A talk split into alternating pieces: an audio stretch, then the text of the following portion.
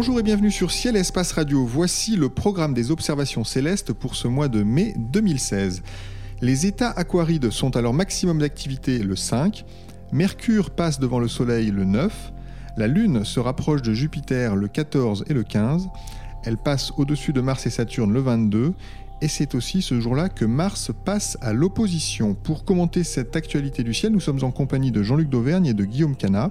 Jean-Luc Dauvergne est le spécialiste de l'observation à ciel et espace et Guillaume Cana est l'auteur de l'ouvrage Le Guide du ciel et du blog Autour du ciel sur le site lemonde.fr. Messieurs, bonjour. Bonjour. Bonjour. Alors avant de passer à l'événement du mois qui est évidemment le transit de Mercure devant le Soleil, euh, Jean-Luc, quelques mots sur les états aquarides. Euh, vous nous annoncez dans Ciel et Espace un chiffre de 40 météores par heure. Euh, mais alors d'abord, à quelle heure c'est ce, pic? Et puis combien de temps ça dure? Est-ce que ça dure une heure? Le pic, il est. Alors là, j'ai pas regardé en détail combien de temps dure le pic, mais il faut regarder plutôt en fin de nuit. de, Il me semble que c'est un, un, essaim qui est quand même plutôt étalé. Il y en a qui, qui sont vraiment regardés à un moment donné. Mais par contre, ce taux de 40 météores par heure, il faut, il faut le définir quand même. Quand on donne des chiffres, c'est le taux zénital horaire moyen, c'est-à-dire c'est pour les observateurs qui ont le point d'où semblent venir les météores situé au zénith. Ce qui n'est pas du tout le cas pour nous. Le Verseau est une constellation basse. Euh, en revanche, 40, euh, c'est quand même un chiffre plutôt important. Ça a lieu, enfin, le verso se lève en fin de nuit, ce qui est plutôt favorable, parce que le, si on s'imagine dans un vaisseau, euh, ben, en fin de nuit, on est plutôt vers l'avant du vaisseau, alors que le soir, on regarde plutôt vers l'arrière de la trajectoire de la Terre. Donc ça, c'est un petit peu mieux. Et puis, il faut signaler quand même que ces étoiles filantes, on peut avoir une pensée émue quand on les regarde, parce que c'est des poussières de la comète Halley, la comète la plus célèbre. Et en fait, on a deux occasions dans l'année de voir ces, ces, poussières de Halley. C'est avec les aquarides maintenant ou avec les Orionides qu'on a euh, six mois plus tard quand on recroise euh, la trajectoire de, de, la comète de Halley de l'autre côté. Euh, oui, mais alors la comète de Halley, elle est très très loin en ce moment. Comment elle peut nous, nous envoyer des étoiles filantes Comment ça se passe? C'est des, des, petits messagers qu'elle a laissés sur son passage derrière elle. En fait, toute la matière qui est dégazée, ça fait un, un courant derrière elle sur la trajectoire de plein de poussières qui sont en orbite sur la trajectoire de la comète. Et vu qu'elles sont freinées par le vent solaire et enfin, leur, euh, enfin elles sont éjectées, puis elles n'ont pas la même trajectoire que la comète. Donc fait un nuage diffus autour de l'orbite de la comète où il y a des particules euh, sur toute l'orbite. On reçoit donc ces, ces étoiles filantes. Voilà, exactement. Là, euh, donc 40 météores par heure, vous nous avez dit c'est un taux zénital horaire, donc j'ai bien compris euh, qu'en fait on n'en verra pas 40 par heure, mais ça veut dire qu'on peut s'attendre à en voir combien si on, si on reste une heure dehors euh, ce, ce soir-là? Ce sera sans doute moins de 10 par heure euh, quand le radian est aussi bas, mais voilà, il faut. Alors, ce qui est intéressant, c'est que c'est des étoiles filantes qui sont assez rapides, mais nous, vu qu'on les a sur l'horizon, elles semblent, euh, elles vont beaucoup sembler venir euh, de, de, face, et du coup, la, la, vitesse perçue est un peu biaisée dans les observateurs qui font des rapports. Là, souvent, ils sous-évaluent la vitesse des étoiles filantes en raison de, de, la perspective, quoi, où elles vont plus nous arriver face à nous que, que si on avait le radian ailleurs dans le ciel où là on en verrait sur toute la voûte céleste.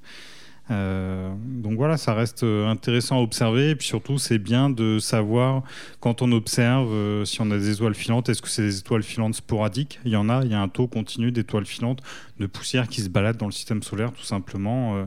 on sait qu'il y a ce, ce, nuage autour du Soleil, on le voit, c'est la lumière zodiacale, donc des particules, il y en a vraiment partout. Donc on en croise en continu. C'est intéressant si on voit une étoile filante cette nuit-là, en particulier en fin de nuit, de savoir si c'est une, une quadrantide ou pas et on pensera donc à la comète de Halley. Le 9... Une aquaride, j'ai dit, pardon, pas une quadrantine. Une aquaride, il ne faut pas s'y perdre. Le 9 mai, Mercure passe devant le Soleil, ça c'est un bel événement. Guillaume, vous nous confirmez que c'est un, phénomène à suivre absolument. Ah bah ça, il faut pas le rater. Il faut même guetter la météo et se déplacer pour aller voir le phénomène où il sera visible. Parce que bon, euh, bon on n'en a pas vu en France, en Europe, d'une façon plus large, on n'en a pas vu depuis 2003. Hein, donc euh, ça fait déjà 13 ans. 13 ans. Et donc on pense à tous ces enfants qui n'ont jamais vu Mercure passer devant le Soleil. Oui, il y a forcément des jeunes astronomes amateurs qui n'ont jamais vu Mercure passer devant le Soleil, effectivement. On a eu la chance en 2008-2012 d'avoir Vénus qui passait devant le Soleil. Alors c'est encore plus spectaculaire parce que Vénus c'est plus gros, mais Mercure, même si Mercure est petite, même si elle est proche du Soleil, eh bien quand on projette l'image du Soleil sur un écran ou quand on regarde avec un instrument en H-alpha, on voit parfaitement le petit point de Mercure se découper devant le Soleil. Il n'y a aucun problème. Alors ce qui est intéressant évidemment dans un phénomène pareil, c'est le suivre du début à la fin, donc de voir le déplacement de la planète devant le Soleil. Est-ce que ce sera possible ce jour-là? Alors, bon, ça sera possible, puisqu'effectivement, on va voir en Europe l'intégralité du phénomène. Hein. On, peut voir depuis l'arrivée sur le disque solaire jusqu'à la sortie. Euh, typiquement, à Paris, euh, ça commencera donc euh, en fin de matinée, je crois que c'est 11h, 11h et quelques en temps universel, et ça se termine en fin d'après-midi. Mais ce qu'il faut voir, c'est qu'à la fin, le Soleil, je crois, n'est plus qu'à quelques degrés de l'horizon. Donc là, l'observation sera sans doute très difficile parce que la turbulence sera très forte. Mais cela dit, toute l'entrée, par contre, se va se passer avec le soleil très haut dans le ciel. Hein. On, est au mois de mai, donc le soleil il est déjà bien haut dans le ciel euh, en milieu de en fin de matinée. Donc oui, c'est un phénomène facile à observer avec les précautions impératives puisque on regarde le soleil. Donc c'est exactement comme regarder une éclipse de soleil, une éclipse partielle, etc. Il faut des lunettes spéciales et surtout il faut euh, des filtres spéciaux à mettre sur les instruments, que ce soit sur des jumelles ou que ce soit sur une lunette ou un télescope. Euh, parce que L'autre moyen, c'est si on n'a pas de filtre comme ça, c'est de faire par projection. Et euh, là, effectivement, on peut, on peut voir sur, quand on projette l'image du Soleil euh, sur un petit disque qui va faire, on va dire que le Soleil va faire 10 cm de diamètre, le petit point noir de Mercure, il est parfaitement visible est parfaitement bien découpé. Ah oui, oui, il est contrasté, on, le voit sans ambiguïté. Et on ne le confond pas avec une tache parce que les taches solaires, il y a toujours cette zone un petit peu grisâtre autour qui, est, qui, est, qui fait un espèce de flou. Euh, là, euh, on a l'impression qu'on a vraiment quelque chose de découpé à l'emporte-pièce, un, trou noir dans le soleil. Quoi. On a poinçonné le soleil. Euh, Jean-Luc, pour cette observation de Mercure, quel conseil vous donneriez à nos auditeurs? Et en particulier, puisque vous êtes quand même spécialiste de la photo, comment on photographie ce, genre de phénomène pour en garder un, un souvenir? Pour photographier, il faut plutôt quand même avoir une lunette ou un télescope. La taille apparente de Mercure sur le Soleil est petite. Donc euh, un télescope avec un peu de focale, typiquement un mètre de focale, c'est bien, entre un mètre et un mètre cinquante de focale. Évidemment, comme le souligne Guillaume, il faut un filtre, euh, même en photo. La particularité en photo, c'est que le capteur photo, s'il prend un peu trop de lumière, ça va pas l'endommager, contrairement à nos yeux. Donc il y a des filtres dédiés à la photo qui laissent passer à peu près dix fois plus de lumière que les filtres utilisés pour l'observation visuelle. L'intérêt en photo, c'est de raccourcir le temps de pause. Et en faisant un temps de pause plus court, on aura des images plus nettes dans la mesure où on sera moins affecté par la turbulence. Donc la nuance, elle est principalement là. Après, la photo, c'est. Euh, alors, si, on fait de, si vous faites de l'observation simplement comme ça, dans un club, euh, en passant, en étant grand public euh, qui passe dans un club, vous pouvez vraiment faire de la photo de néophyte complet, c'est-à-dire prendre votre smartphone, essayer de le glisser derrière l'oculaire du télescope, et normalement, vous devriez arriver à, à faire la photo de Mercure sans aucun, sans trop de difficultés. Il faut juste bien réussir à, à gérer le centrage de l'objectif de l'appareil photo, parfois la distance à l'oculaire, euh, selon l'oculaire, euh, ses caractéristiques optiques, il peut être plus ou moins euh, contraint de ce point de vue-là, plus ou moins sensible. Mais en tout cas, on arrive vraiment très facilement à faire ça. Et puis sinon, après, voilà, on met un appareil photo directement au foyer du télescope avec les bacs d'adaptation dédiés et le télescope se transforme en, téléobjectif. On peut même quasiment faire ça sans, sans, système de motorisation si on est un peu faiblement équipé, dans la mesure où les temps de pause qu'on va appliquer vont être typiquement de l'ordre du millième de seconde, deux millièmes de seconde. Donc si, si on n'a pas de motorisation, c'est pas du tout euh, rédhibitoire. Donc l'observation de Mercure, c'est le 9 mai. Il faut la voir parce que ça fait 13 ans que le phénomène n'a pas eu lieu. Le prochain, ce sera, Guillaume En, novembre 2019. Là, on a de la chance, on n'a que 3 ans à attendre. Mais par contre, après, ça sera en 2032. Donc euh, il ne faut pas rater les deux occasions qui se présentent. Là. Profitons du moment présent. Et si vous voulez plus de conseils, évidemment, ils sont dans les pages de Ciel Espace, dans le numéro de mars-avril. Euh, le 14, le 14 mai, donc la Lune se rapproche de Jupiter. Là encore, un, beau phénomène. Je crois que c'est aussi euh, le cas le 15 hein, dans la continuité. Euh, Guillaume, c'est à peu près ce qu'on a eu le mois dernier, en fait. Alors non, c'est l'opposé puisque le mois dernier, en fait, la Lune est passée vraiment. Elle s'est arrêtée le, soir. On a pu l'observer. On était quasiment au moment de la conjonction. Donc la Lune et, Jupiter étaient à 2 degrés l'une de l'autre, hein, à peine. Et là, en fait, la Lune va jouer à saute-mouton avec Jupiter puisque le 14, elle est à l'ouest de Jupiter, et le 15, elle a basculé à l'est. À peu près à la même distance dans les deux cas, on est à 5-6 degrés de chaque côté euh, de, Jupiter. Donc c'est pas c'est pas une conjonction très serrée, c'est pas comme le mois dernier, mais c'est euh, bon, on, se trouve euh, entre le Lion et, le, et la Vierge, donc on est très haut dans le ciel, c'est facile à voir, c'est facile à repérer. Et encore une fois, comme on le disait le mois dernier, ça, permet de repérer les planètes, ça permet de repérer. Là, on peut en profiter. Bah, typiquement, le 14, la Lune est relativement éloignée de Jupiter, mais elle est juste à côté de Régulus du Lion, donc l'étoile principale de, la constellation du Lion. Donc bon, bah voilà, une bonne occasion pour découvrir cette étoile et, et, l'occasion aussi de, constater à quelle vitesse se déplace la Lune pour ceux qui ne l'auront jamais vraiment remarqué. tout à fait, puisque bon, la Lune c'est presque, c'est plus de 12, 12 à 13 degrés par nuit, quoi, enfin par, par journée, par 24 heures, quoi. Très bien, donc observer euh, la Lune et Jupiter le 14 et le 15 mai. Euh, le 22, la Lune toujours se rapproche cette fois-ci de Mars et de Saturne. Euh, là encore, un, beau phénomène. À quel moment faut-il l'observer de préférence, Guillaume? Bah, là, on, est très près de, de, la pleine lune, on est très près aussi de l'opposition de Mars, et donc en fait, ce que ça veut dire, ces deux choses-là, c'est que quand on est près de la pleine lune, c'est l'opposition de la lune, et donc on a la lune qui est dans le ciel quasiment toute la nuit. Et comme là, on a ces deux astres, ces trois astres, puisqu'il y a Saturne dans le, dans le secteur aussi, euh, qui sont côte à côte, bah, ça veut dire qu'on peut les observer quasiment toute la nuit. Euh, dès le crépuscule, on les verra au sud au-dessus du sud-est, et on peut les suivre jusqu'à jusqu'à la fin de la nuit, au, sud-ouest à peu près. Euh, on, peut choisir son moment, ça permet, selon ses occupations, d'observer soit le soir, soit en milieu de nuit en revenant d'une fête, soit le matin avant de partir travailler, si on part travailler très tôt. Si on part travailler très tôt, là pour le coup, il faut quand même euh, euh, se lever tôt. Alors Mars, on va en parler un peu plus longuement maintenant, puisque c'est quand même... la star du mois avec, avec Mercure. Mars passe à l'opposition bah, le 22, justement, ce jour-là. Euh, c'est vraiment le moment idéal pour l'observer. Euh, Jean-Luc, est-ce que vous pourriez nous expliquer d'abord, parce que j'ai lu dans les pages de Ciel Espace quelque chose qui m'a un peu surpris, elle passe à l'opposition le 22 et elle est au plus près de la Terre quelques jours plus tard. Alors est-ce que vous pouvez nous expliquer un peu la différence entre ces deux, ces deux dates? Oui, c'est assez simple en fait. L'opposition, c'est le moment où elle est vraiment exactement en direction opposée au Soleil. Et après, le moment où elle est au plus proche, euh, bah, c'est le moment où elle est au plus proche. Alors, si les si tout tournait rond, euh, ça aurait lieu le même jour, mais c'est pas le cas. Les orbites des planètes sont elliptiques, en particulier celle de Mars. La Terre est quand même proche euh, du cercle, mais Mars, c'est pas le cas. Et du coup, on peut très bien se retrouver dans une situation ou juste après le passage à l'opposition, là c'est le cas, euh, la planète soit en train de rentrer euh, à l'intérieur de son ellipse, enfin en tout cas de se rapprocher du Soleil, et du coup elle continue à se rapprocher de la Terre malgré son passage à l'opposition. Et là on a un décalage, c'est vrai, qui est assez spectaculaire. Il y a huit jours de différence entre le passage à l'opposition euh, le passage au plus près de la Terre. On, note la même chose avec les autres planètes comme Uranus, Neptune, Saturne, enfin avec tout, en fait. Le plus spectaculaire, c'est pour Mars, et c'est vrai que là, en plus, on est dans l'enveloppe la plus spectaculaire, puisque la différence de jours peut aller jusqu'à 8 jours. Donc on est vraiment au maximum de, différence entre l'opposition et la distance euh, la plus proche. La distance la plus proche, d'ailleurs, c'est combien de, kilomètres? Elle sera à quelle distance exactement, Mars? Là, en l'occurrence, c'est 75 millions de kilomètres, mais du fait de cette orbite très elliptique, cette distance au plus proche d'une opposition à l'autre est très variable. Lors de, des grandes oppositions, comme on a eu en 2003, on était à 52, je crois, ou enfin 50 millions et quelques de kilomètres.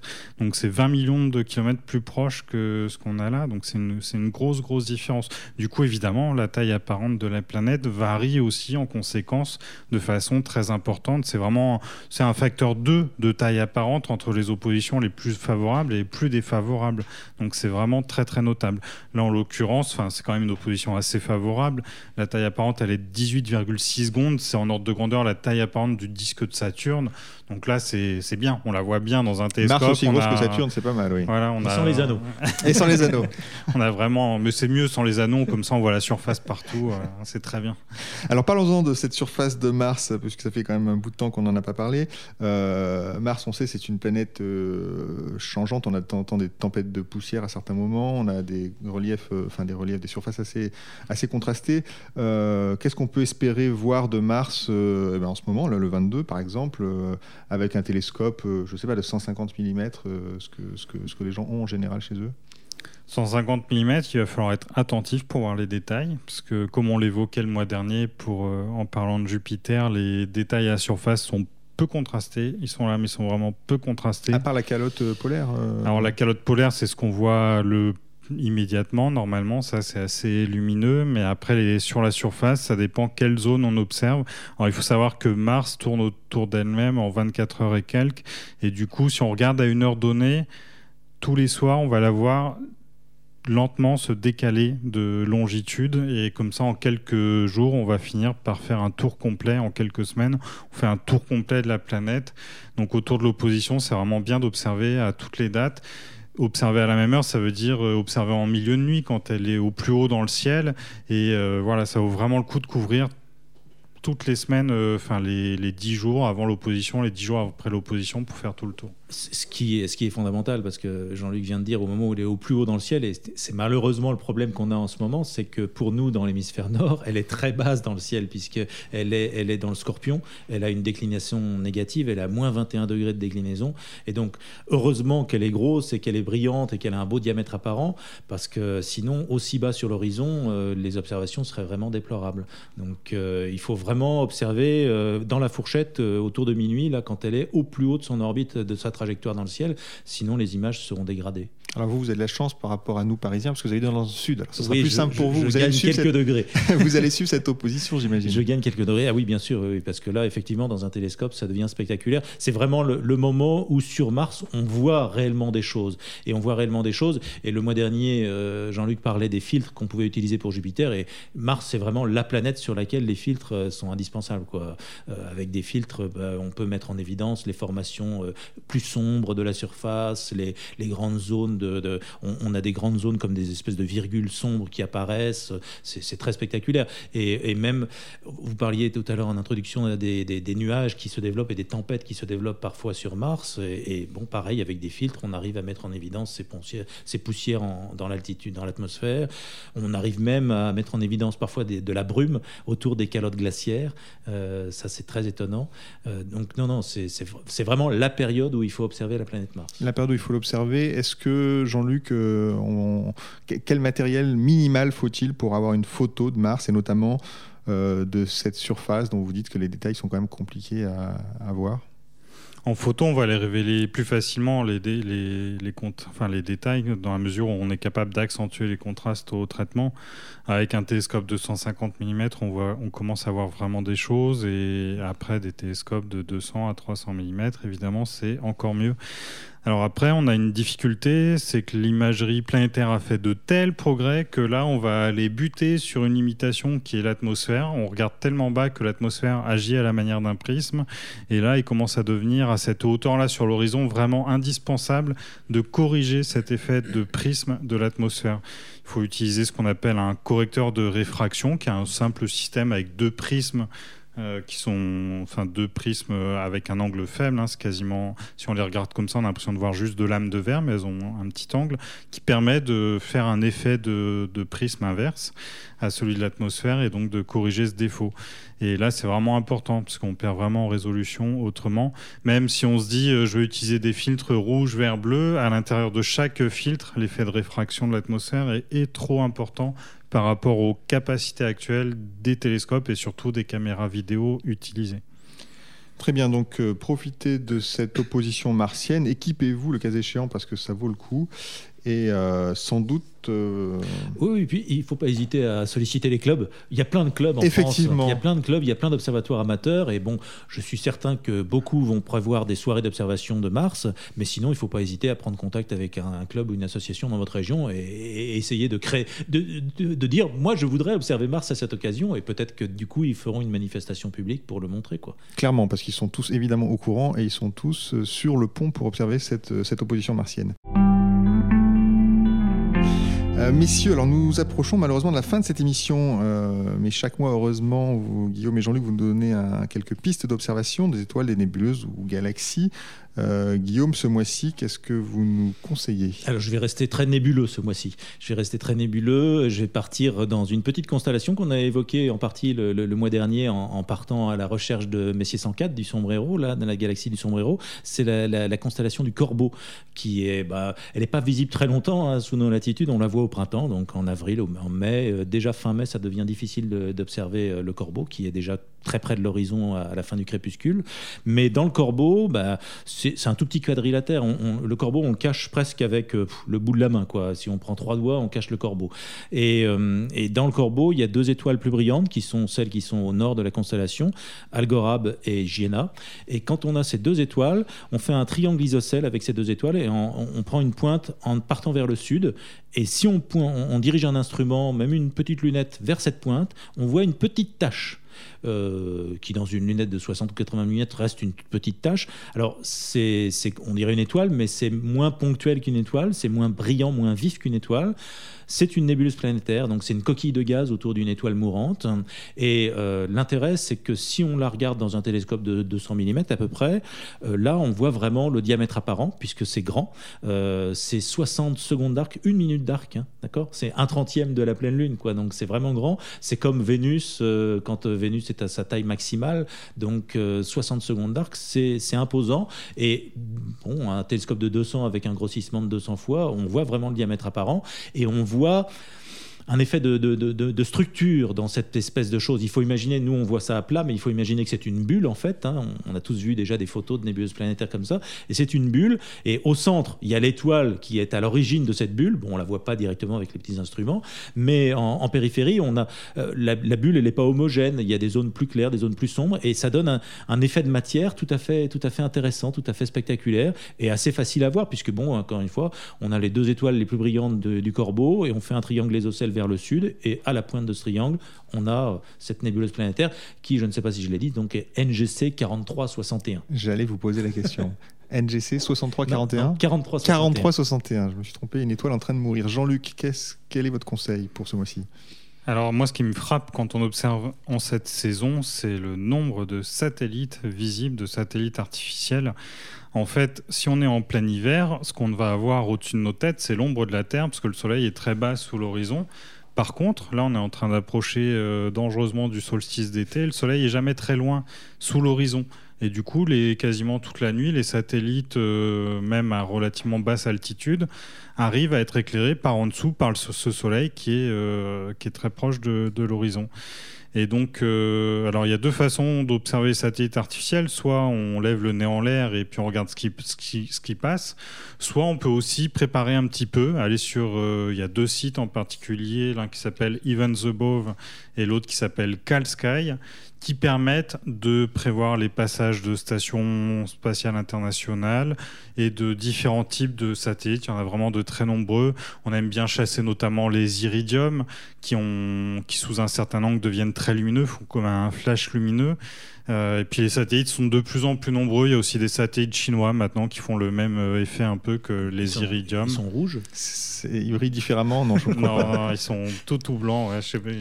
ils... sont assez impressionnants à observer en tout cas ces satellites lorsqu'ils lorsqu'ils s'éclairent oui, la, la magnitude que ça peut atteindre, c'est moins 7 en quelque chose comme ça, même quasiment moins 8 dans certains cas.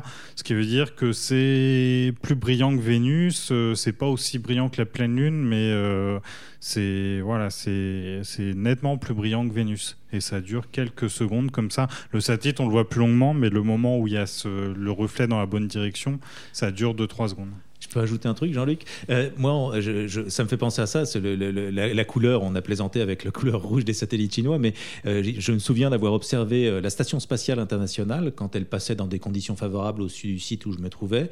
Et aux jumelles, on voit sous certains angles la coloration des panneaux solaires qui est totalement différente. C'est plus du tout cette couleur blanche à laquelle on a l'habitude. Là, il y a une coloration mordorée qui est évidente. Quoi. Et, ça, c'est tout à fait étonnant de voir sur un passage comme ça, comme la station tourne sur elle-même pour que les panneaux soient toujours bien orientés par le soleil, vers le soleil, eh bien, au sol, on, voit sur un seul passage au-dessus de notre tête euh, l'ensemble changer d'éclat et, et, de et de coloration. Et ça, c'est... Avec une paire de jumelles. Avec une simple paire de jumelles, oui, tout à fait. Très bien, alors ça je vais essayer euh, dès que possible.